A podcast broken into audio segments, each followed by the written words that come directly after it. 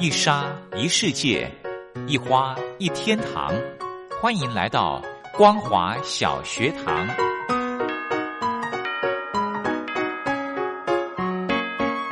让我们一起学习，一起分享光华小学堂。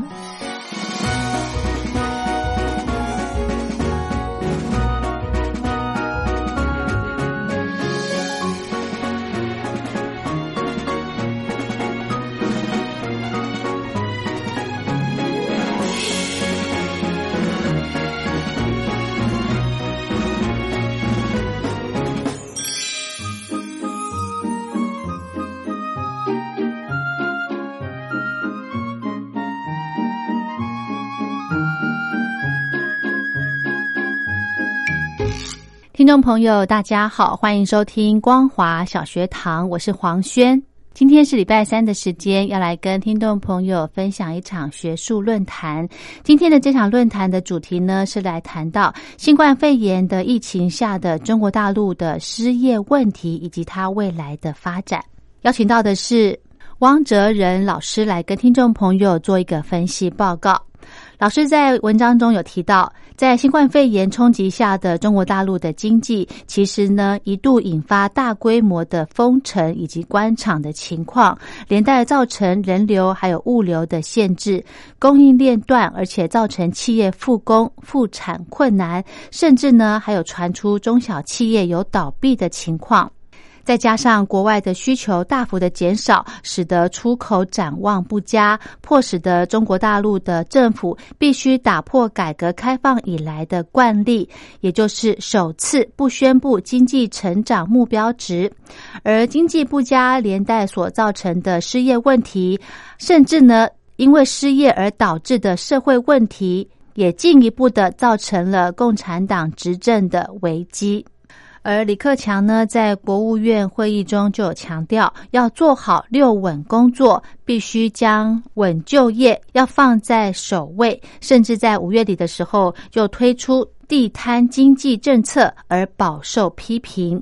由于这些不寻常的政策，反复可以看到，中国大陆的失业问题的确是造成中南海内的压力。好的，接着呢，我们就来请。汪哲仁教授来针对疫情下的中国大陆的就业问题以及发展来做一个分析报告。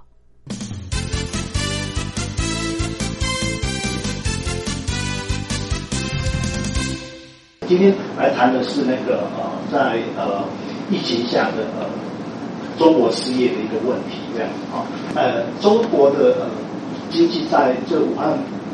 肺炎还没有呃发生之前的时候，就已经呃承受相当大的一个压力哦，主要是来自于那个呃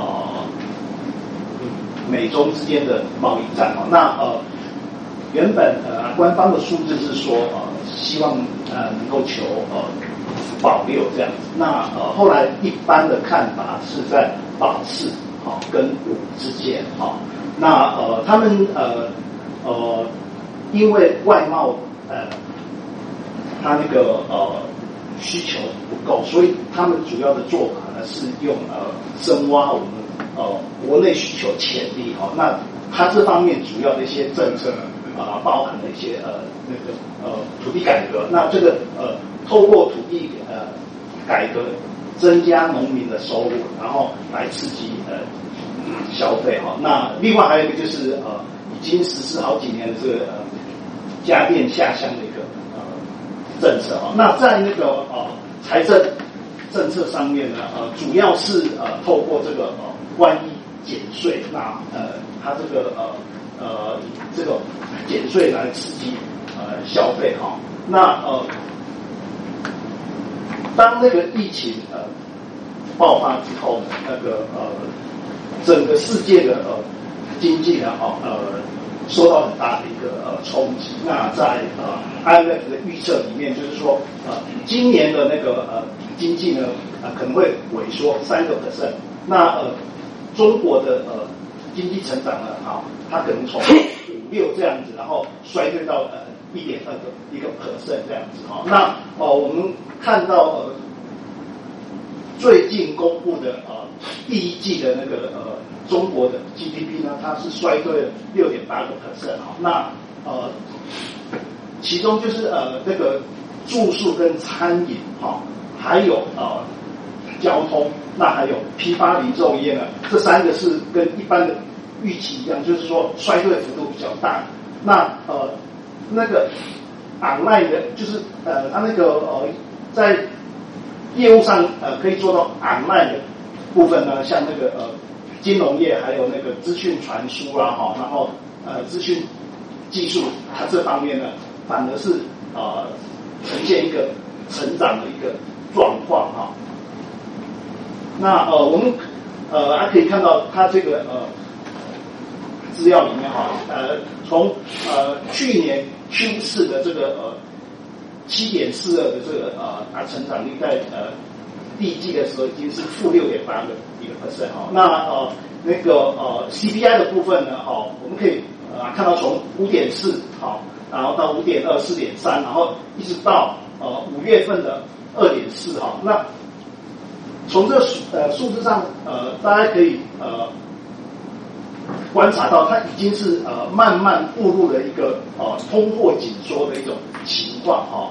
那另外呃，它就是对于未来经济啊展望的部分，那个呃那个呃采购经理人指数哈，我们可以呃看到呃今年一月份的时候是五十哈，五十的话是持平的呃一种情况。那到二月份的时候。大幅衰退到三十五点七哈，那呃三月份因为疫情开始受到一些控制的时候哈，那呃所以就呃达到五十二个 percent，那呃最近一个月哦它是到五十点六哈，那呃我们可以呃看到就是说它对于未来的经济展望呢，哈，它这些采购经理人呢，他呃基本上是。呃，持一个比较正面的一个看法，那可是呢，也不敢太过于乐观哈。那呃，另外还有一个就是呃，我们那个呃，城镇失业率呃，它调查的部分哈。那呃，我们可以看到就是呃，最近它这两个月呢是从呃六点零哈，然后呃，就是下降到五点九个本身，那也可以呃看到就是说。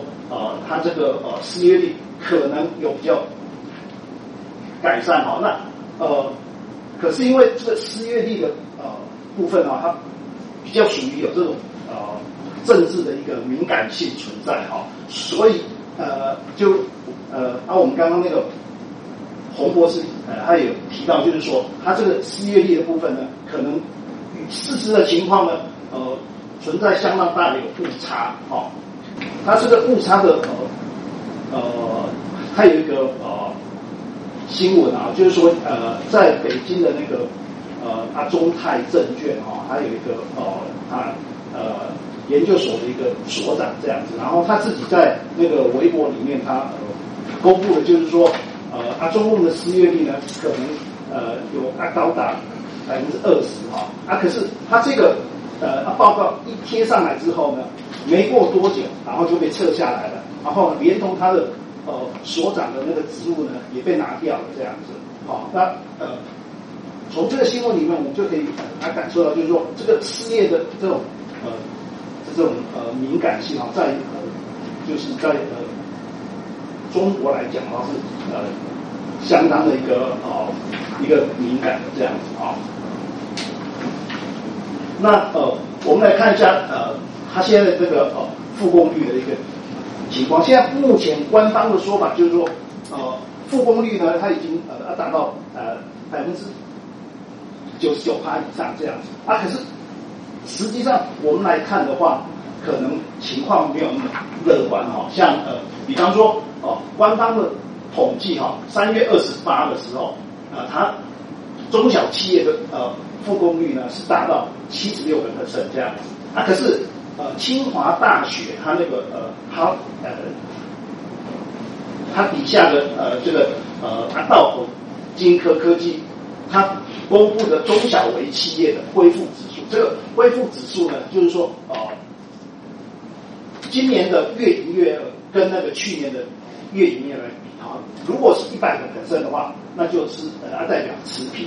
好，那他们公布三月三十一号的啊，它那个呃恢复的指数呢是只有四十一点一个 percent，所以从呃七十六个 percent 到四十一一点一这个 percent 来观察到，就是说呃官方的复工率可能不等于。实际上的一个产出这样子，而且中间呢，呃，有相当大的一个落差存在，哈。那呃呃，就是呃，就是呃，那个呃，中国还有呃所谓六稳跟六保啊，六稳跟六保呢，它那个呃，它的第一个呢，它都是跟呃就业有关系的哈，那呃。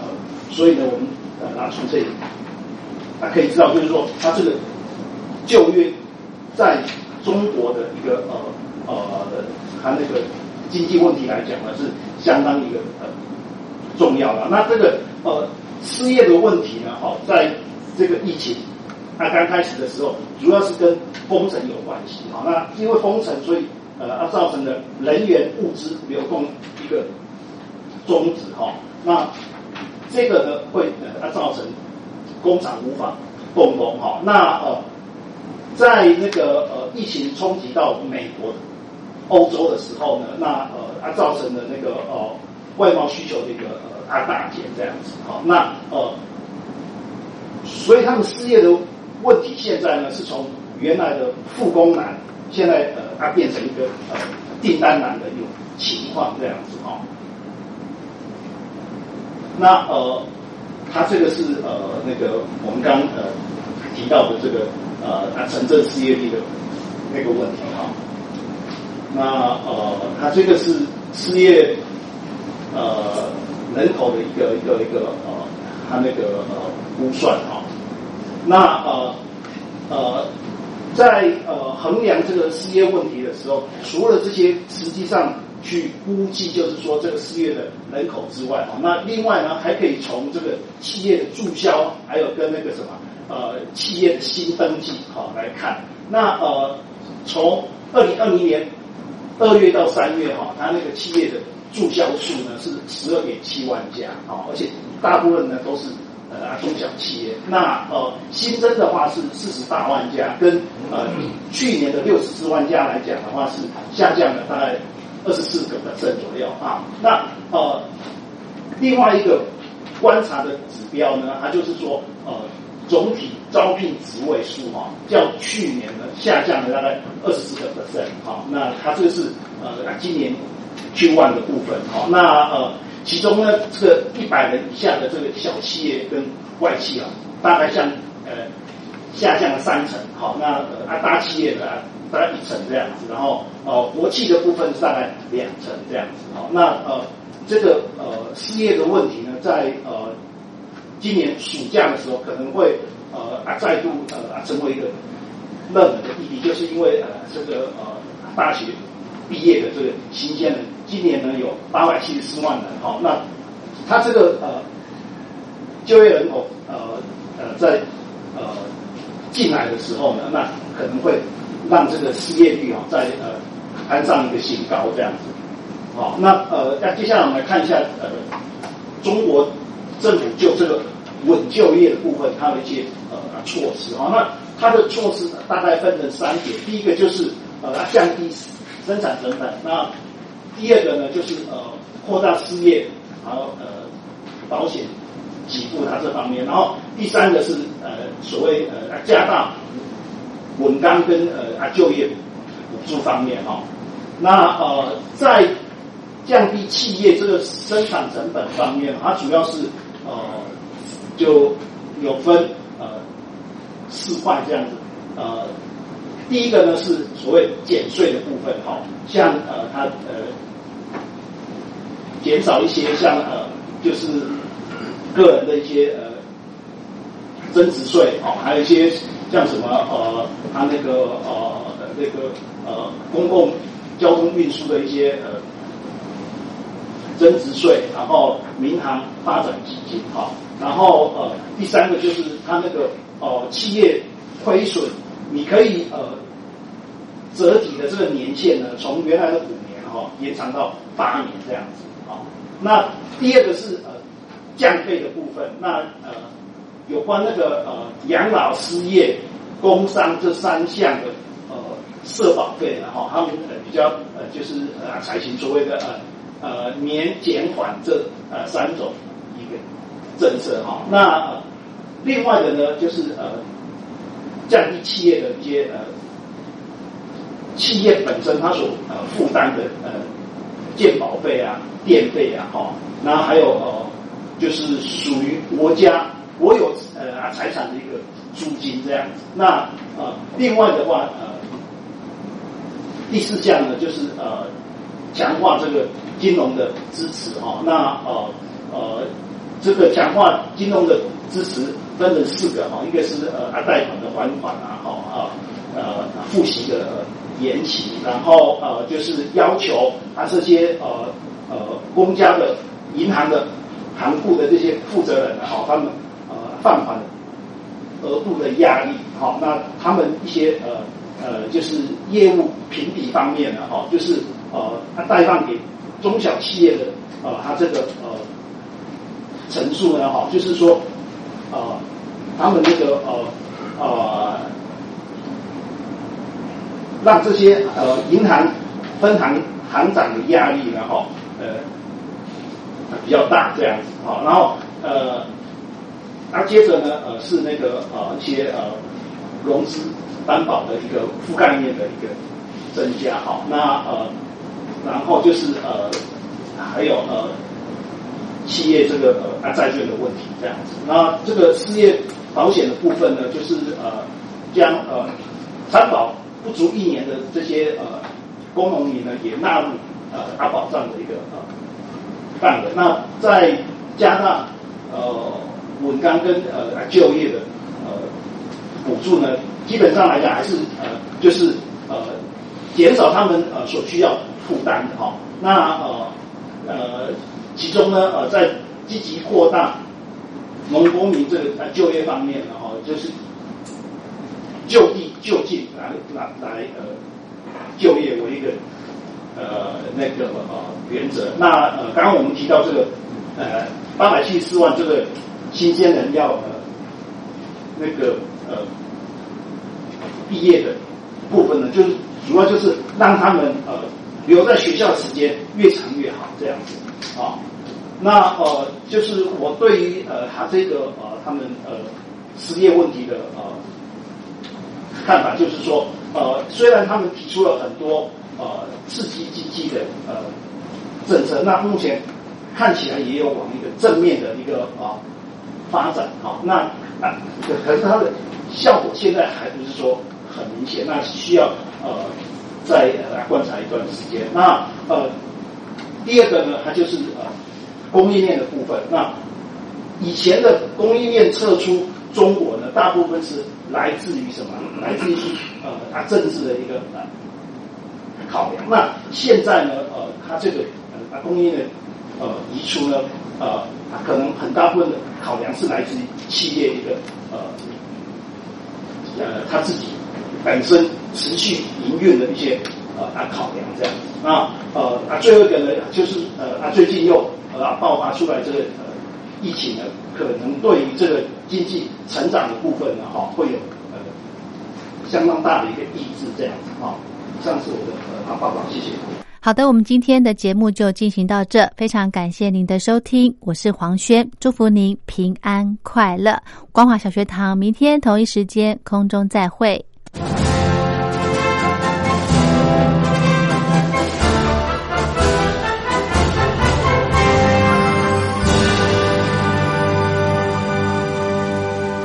你脱贫了吗？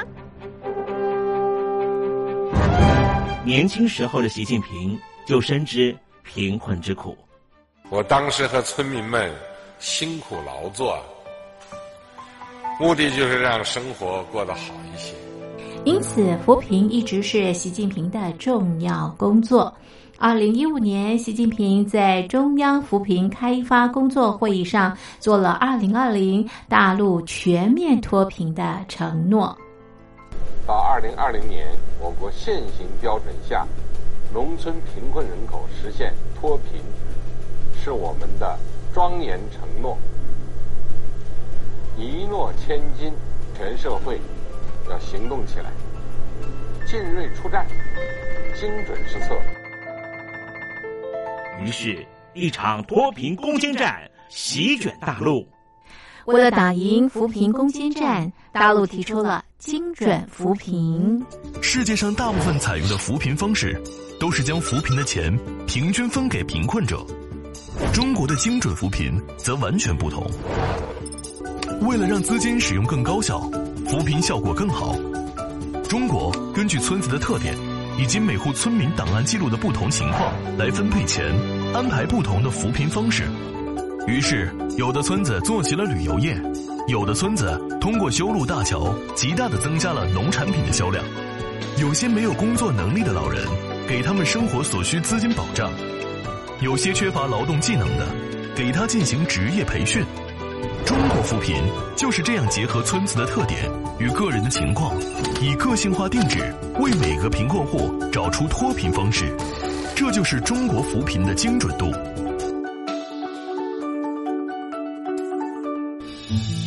位在山东偏远内陆地区的曹县，二零一七年以七十四个淘宝村名列全中国十大淘宝村群聚第三位，因而摆脱贫困的命运。丁楼村是曹县淘宝村的鼻祖，全村有九成多的家庭在家开网店，大多以服装加工业为主，并形成产业，带动周边乡镇跟进发展，连人口都跟着回流。大学生和外出务工青年纷纷返乡创业。二零一六年，丁楼村的全年电商销售额已高达三个亿，产品远销十多个国家和地区，百分之八十以上的人家拥有私家车。从二零一六年到二零一九年，大陆累计发放三千八百多亿人民币，并动员大量人力，全力扶贫。今年。就是二零二零年，大陆彻底脱贫奔小康了吗？大陆国务院总理李克强在今年人大会议闭幕后的中外记者会上，他是这么说的：“中国是一个人口众多的发展中国家，我们人均年收入的平均水平是三万元人民币，但是有六亿人。”每个月的收入也就是一千元，一千元，在一个中等城市可能租房都困难。现在又碰到疫情，其中有一位农民工说他五十多岁了，在外打工三十多年，每年如此，但今年就没有找到工作，全家都陷入困境。唉，听众朋友。你脱贫了？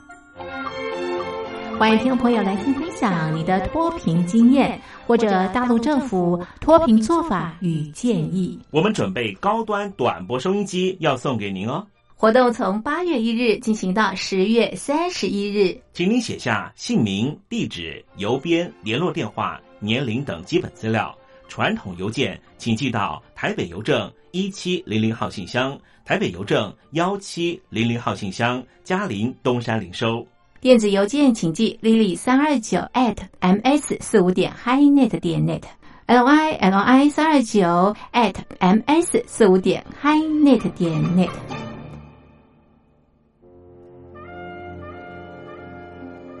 你脱贫了吗？大陆全面脱贫了吗？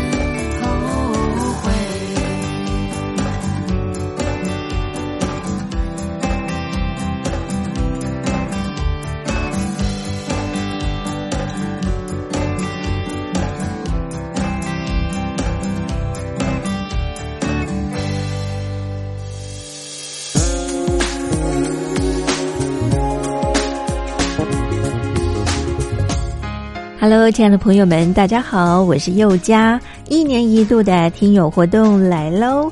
从七月一号开始到九月三十号为止，为期三个月的时间，举办了疫情面面观以及两岸如何大要进这两项主题的听友活动。在这一波的新冠病毒肺炎可以说是来势汹汹，大陆首当其冲。那么在这一波的疫情之下呢，大陆的人民感受最深，相信也体会最深。同时呢，也看到台湾医疗卫生及防疫优于全球的做法。邀请亲爱的朋友们，您可以分享自身的看见、体会、感想，或者您的感动。这是第一个议题，疫情面面观。那么第二项的主题呢，就是两岸如何大跃进。提到两岸的议题呢，一直是政府跟民间啊最关心的话题了。两岸未来如何发展？如何定位？如何大跃进？非常欢迎亲爱的朋友，您可以来信抒发您的感想。只要来信分享集满五封不同的信件内容，就可以参加抽奖活动哦。我们在这次活动里面呢，佑家也准备了非常非常优质的台湾有机的茶叶。像现在呢，要喝到无毒健康的有机茶呢，是非常不容易的。所以呢，佑家希望能够将好东西和好朋友分享。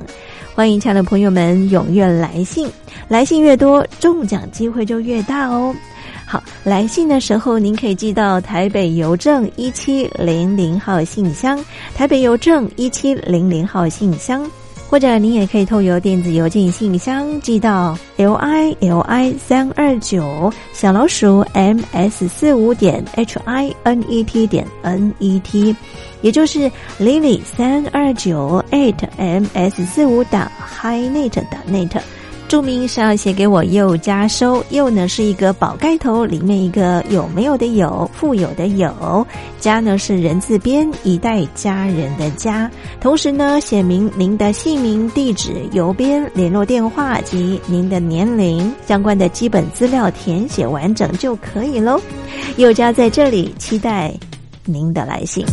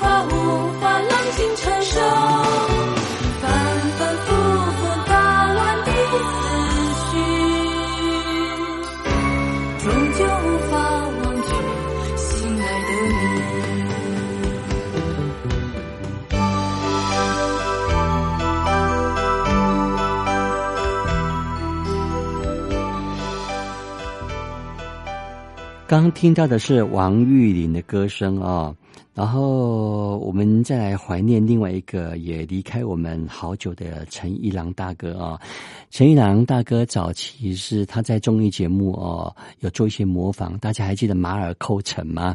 马尔寇城那个时候他一些模仿一些这个呃跟上了一些张小燕的节目啊、然后这个用他的这个台湾国语来发那个这个英文哦，那个时候非常非常一个逗趣啊、然后也引起了马尔寇城这样的一个称号啊、我们来听马尔寇城陈一郎啊、他所演唱的两首歌曲，第一首歌《爽快干杯》，第二首歌《爱的抗议》，这两首歌都是台语歌曲。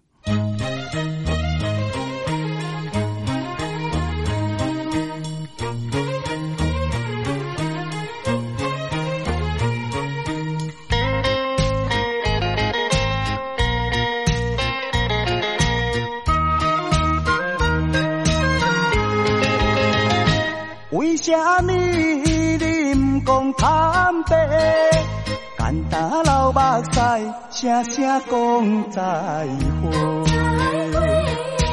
你上了解，我一生只爱你一个。离开你我也不知，日子要怎样过。窗外春风吹，又无伴天月。一粒流星咻咻闪闪飞，可比我心头的七百花。啊，既然袂当做伙，何必搁讲伤心话？来来，爽爽快快，干一杯，再干。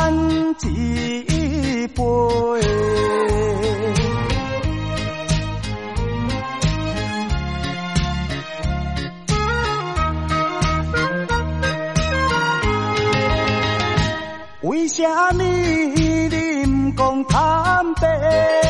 简单流目屎，声声讲再会。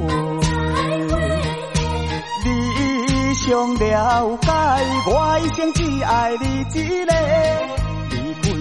我也不知，日子要怎样过。窗外春风吹，又无伴天月。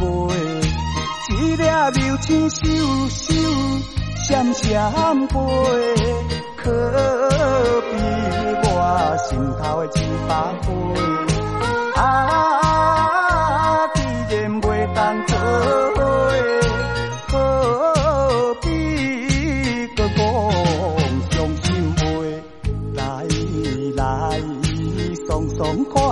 快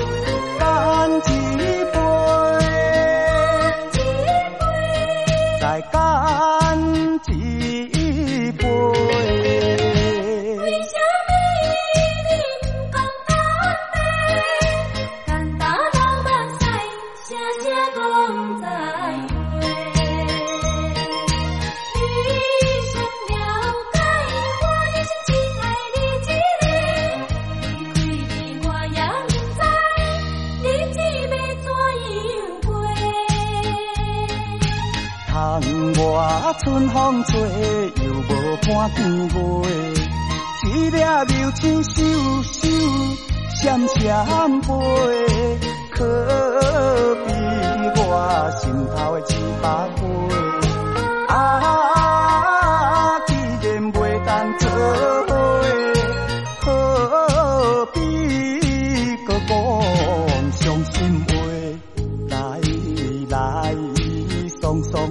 快快，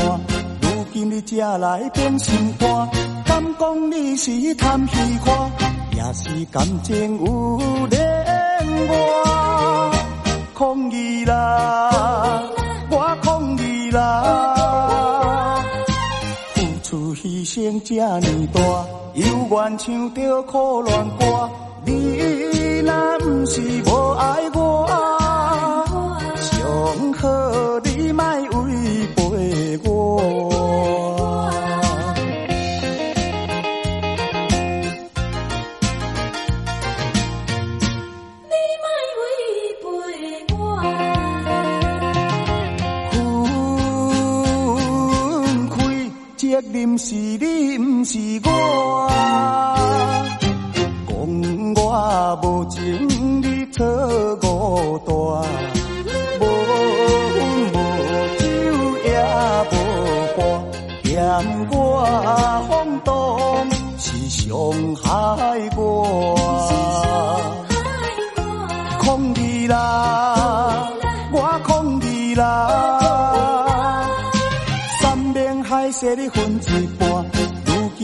来变心肝，敢讲你是贪虚看，也是感情有恋我，抗议啦，我抗议啦。付出牺牲这呢大，犹原唱着苦恋歌。你若不是无爱我，上好你莫违背我。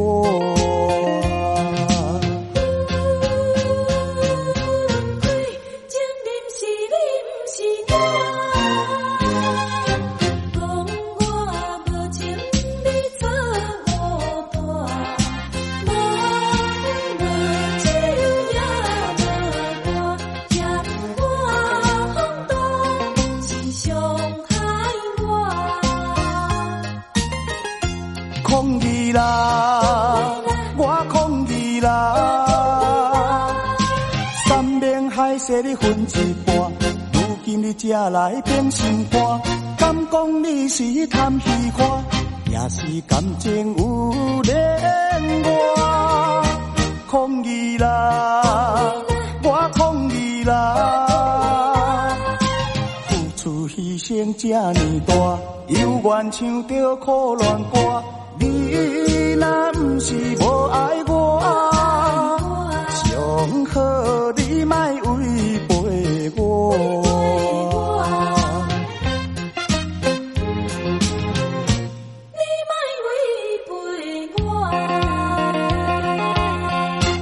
大家还记得柯受良导演吗？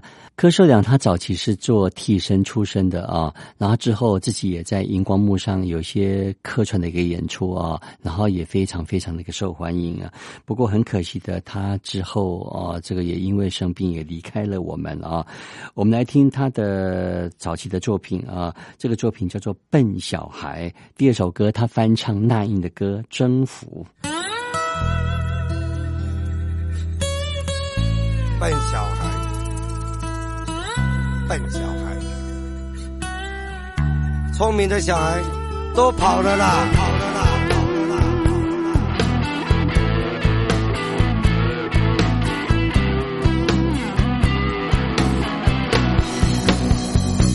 我我我，邻近的小村外有一个笨小孩，出生在六零年代。十来岁到城市，不怕那太阳晒，努力在青年年代。发现呀，城市里朋友们不用去灌溉，花自然会开。哦，转眼间那么快，这一个笨小孩又到了八零年代。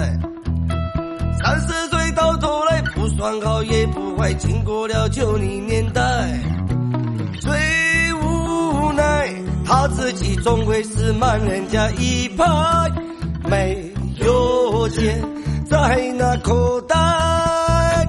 哎呦！我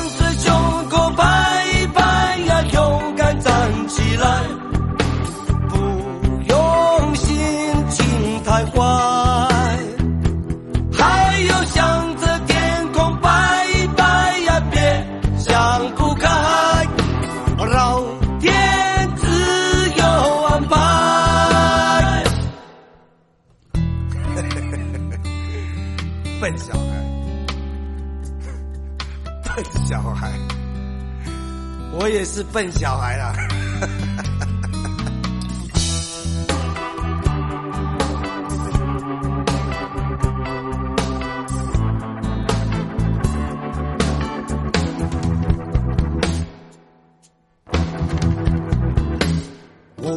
他们说城市里男不坏女不爱，怎么想也不明白。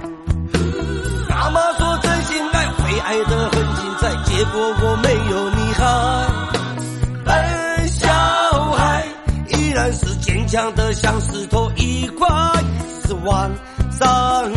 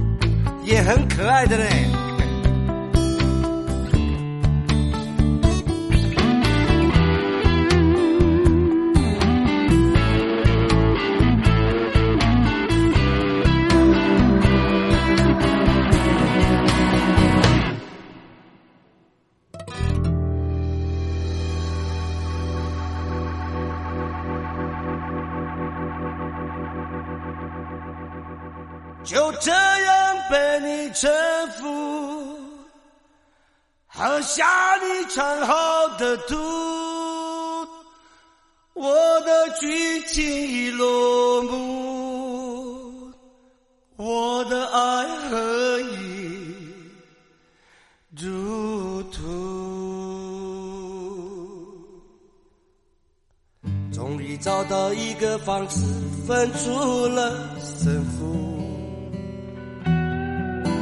输赢的代价是彼此粉身碎骨。外表健康的你，心里伤痕无数。顽强的我是这场战役的俘虏，就这样被你征服。切断了所有退路，我的心情是坚固，我的决定是糊涂，就这样被你征服，喝下你藏好的毒，我的结局落，我的爱何以入土？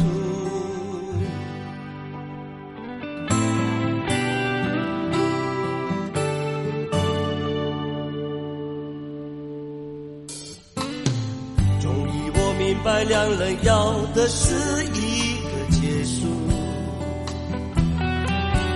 所有的辩解都让对方以为是企图。把火烧掉你送我的礼物，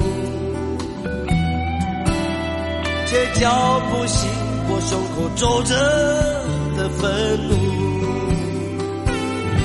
就这样被你征服，切断了所有退路。我的心情是坚固，我的决定是糊征服，喝下你藏好的毒，我的句句落幕。我的爱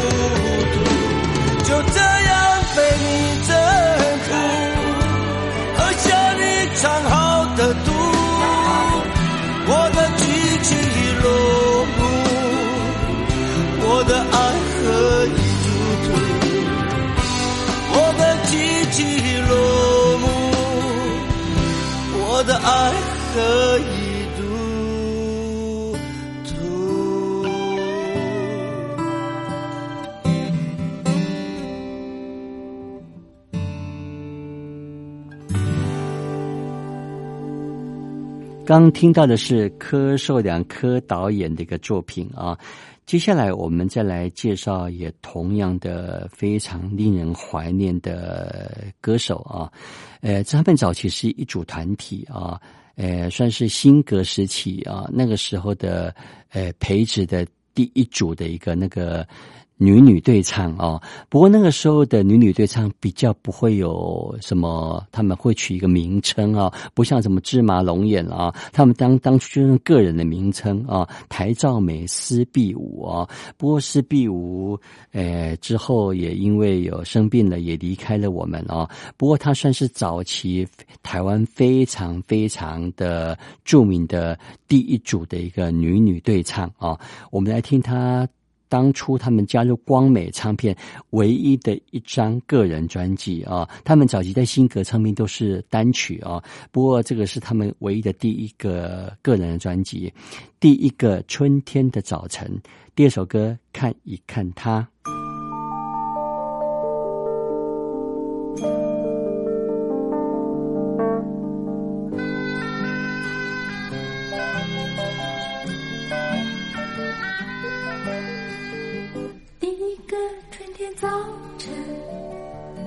轻敲我的房门，递上一只只风筝，春天的风筝，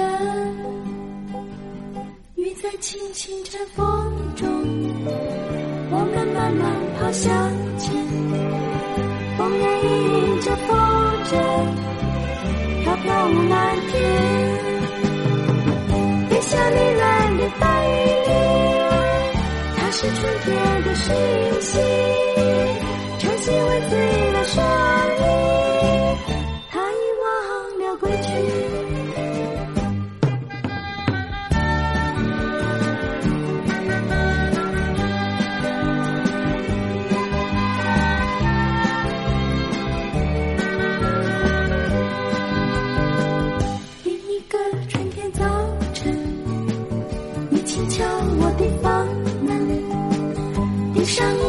只风筝，春天的。风筝放走了手中的线，世界上祝福无限。望着它渐渐消失，一路送走风雨。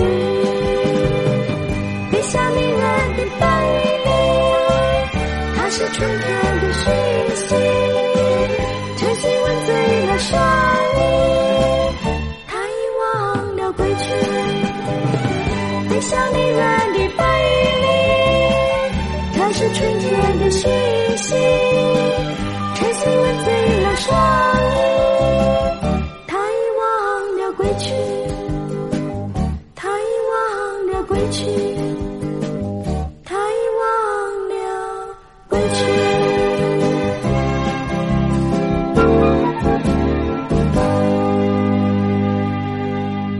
听好歌的时间过得特别的快，希望阿浩今天所介绍这些好歌这个单元能够带给你一个最轻松的心情。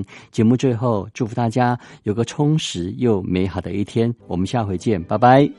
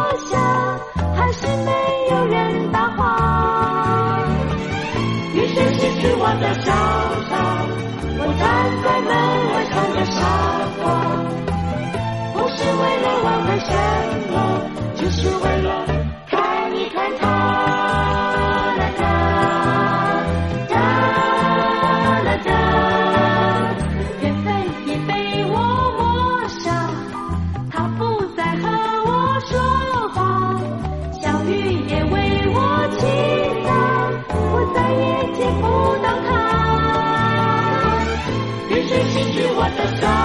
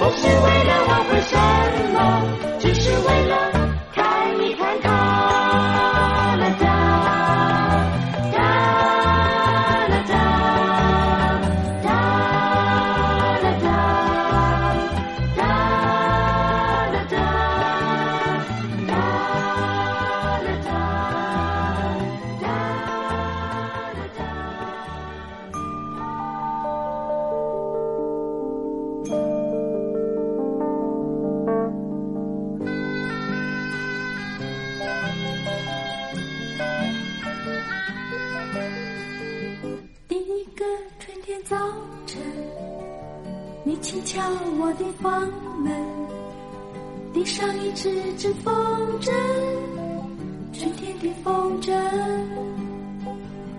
雨在轻轻吹风中，我们慢慢跑向前，风也迎着风筝，飘飘舞蓝天。飞向你蓝的大雨里，它是春天的讯息。晨曦为醉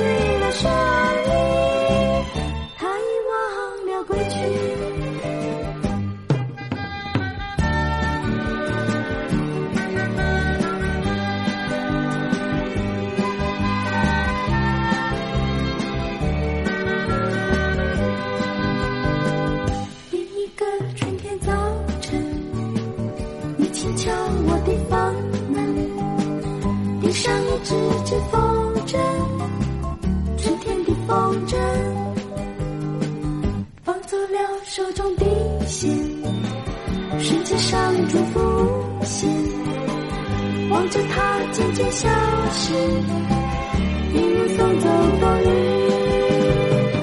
飞向迷人的大雨里，它是春天的讯息。晨曦吻醉了双